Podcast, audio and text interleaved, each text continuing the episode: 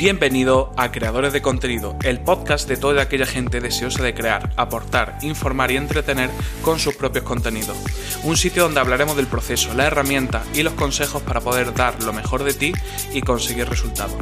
Yo soy Jorge Fuentes y sin más dilación, empezamos.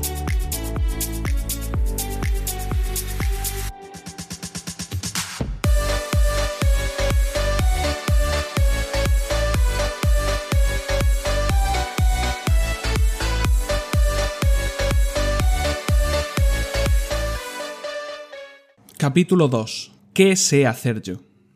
Uno de los primeros fallos que comete la gente es pensar en el medio por el que va a compartir el contenido antes que en la idea, lo cual acaba siendo un fallo garrafal. Ahora mismo olvida el podcast, el canal de Twitch, el libro. Vamos a centrarnos en la idea. Ya lo comenté en el capítulo anterior, pero la mejor forma de crear contenido es centrarse en algo de lo que realmente puedas hablar mucho tiempo. Si es ficción es fácil, tendrás una idea con un inicio y un fin determinado, pero si no es así, seguramente necesitará un pequeño empujón para pensar en tu idea a largo plazo. La recomendación principal es que sea de un sector que conoces y del que eres experto. No hay más que ver todos los canales que hay de expertos de marketing actualmente, gente que lleva muchos años dedicándose a ese tema y que ahora lo comparten en un podcast, en un canal de YouTube o algo similar.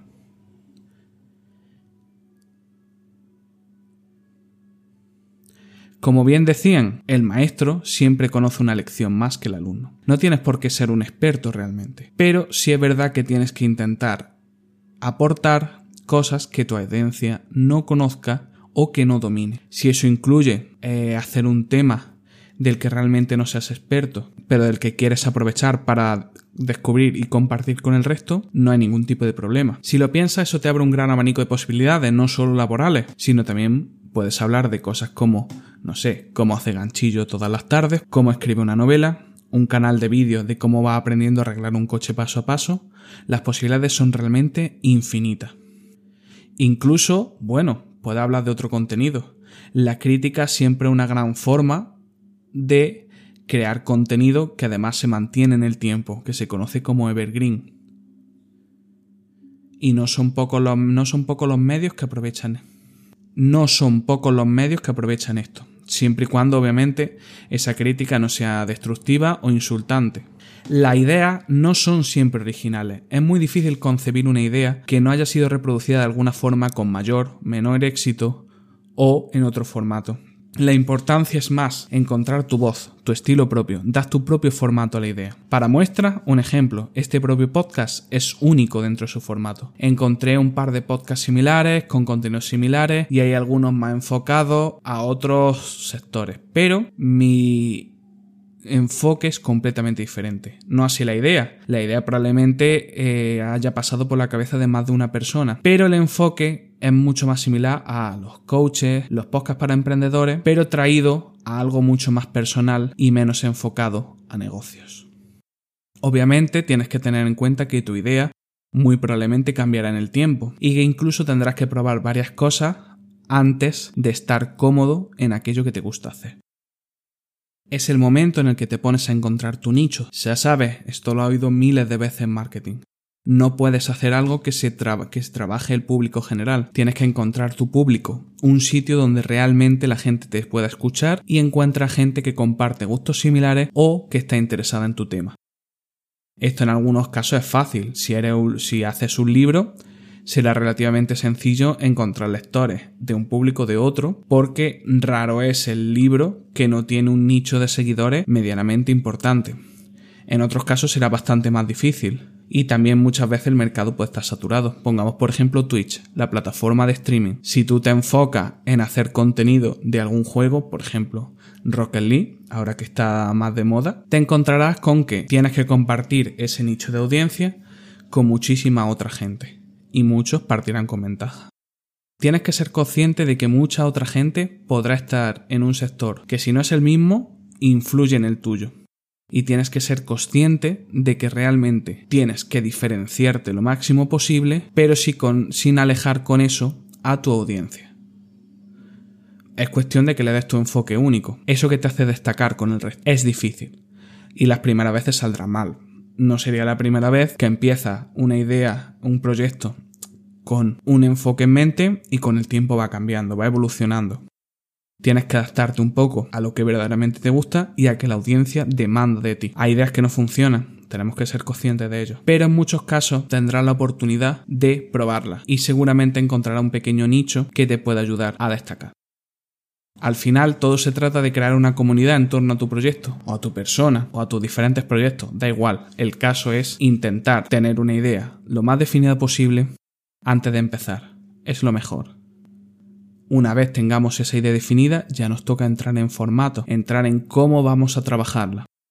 Aquí ya tenemos diferentes formas.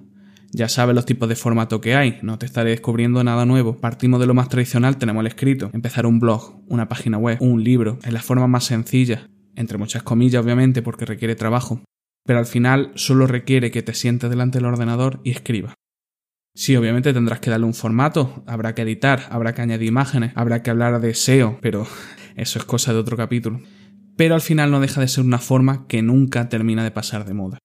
Es verdad, los blogs ahora no tienen el impacto que tenían antes, pero siguen siendo medios muy interesantes a los que la gente sigue acudiendo. A partir de aquí sale el audio. El audio, bueno, ¿qué ejemplo te voy a dar más que lo que está escuchando ahora mismo? Ahí de ahí nace el podcast. El podcast actualmente tiene muchísimo, muchísimo gancho. A la gente le está encantando escuchar podcast. Y es una tendencia que parece ser que va a aumentar constantemente en todo momento. De hecho, ahora mismo, mientras está escuchando esto, nosotros hemos pasado hace relativamente poco una pandemia global y nos encontramos con que la, escucha de podcast ha aumentado. ¿Es un buen medio? Bueno, necesitas un medio, una forma de grabar tu contenido. Es fácil, la mayoría de teléfonos hoy te permiten empezar y con el tiempo ir cambiando un medio quizá un poco más profesional. Pasamos, el vídeo quizás sea el más complicado de los que vamos a hablar. Al fin y al cabo exige que le dedique horas un vídeo. Eh, YouTube sigue siendo el rey de la plataforma. Hasta el momento, y salvo que la cosa cambie mucho, sigue siendo la mejor plataforma para que te descubran, para monetizar, para poder contribuir con contenido y que la gente te premie por ello. Obviamente exige mucho trabajo y la edición siempre es un tipo de trabajo que puede empezar por una hora y terminar siendo cientos. Hay muchos tipos de vídeos. Y el vídeo quizás sea uno de los formatos que ahora mismo más explorado está y que más opciones te da. Probablemente el podcast también, pero ahora mismo todavía está muy en pañales y quizá no sabemos aprovecharlo del todo.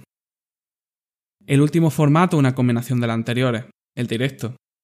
Es un poco trampa, lo sé, quizá no es un formato per se, pero sí es verdad que no deja de ser un contenido que hasta el momento es muy diferente y exige unas habilidades que el resto de contenidos no exige.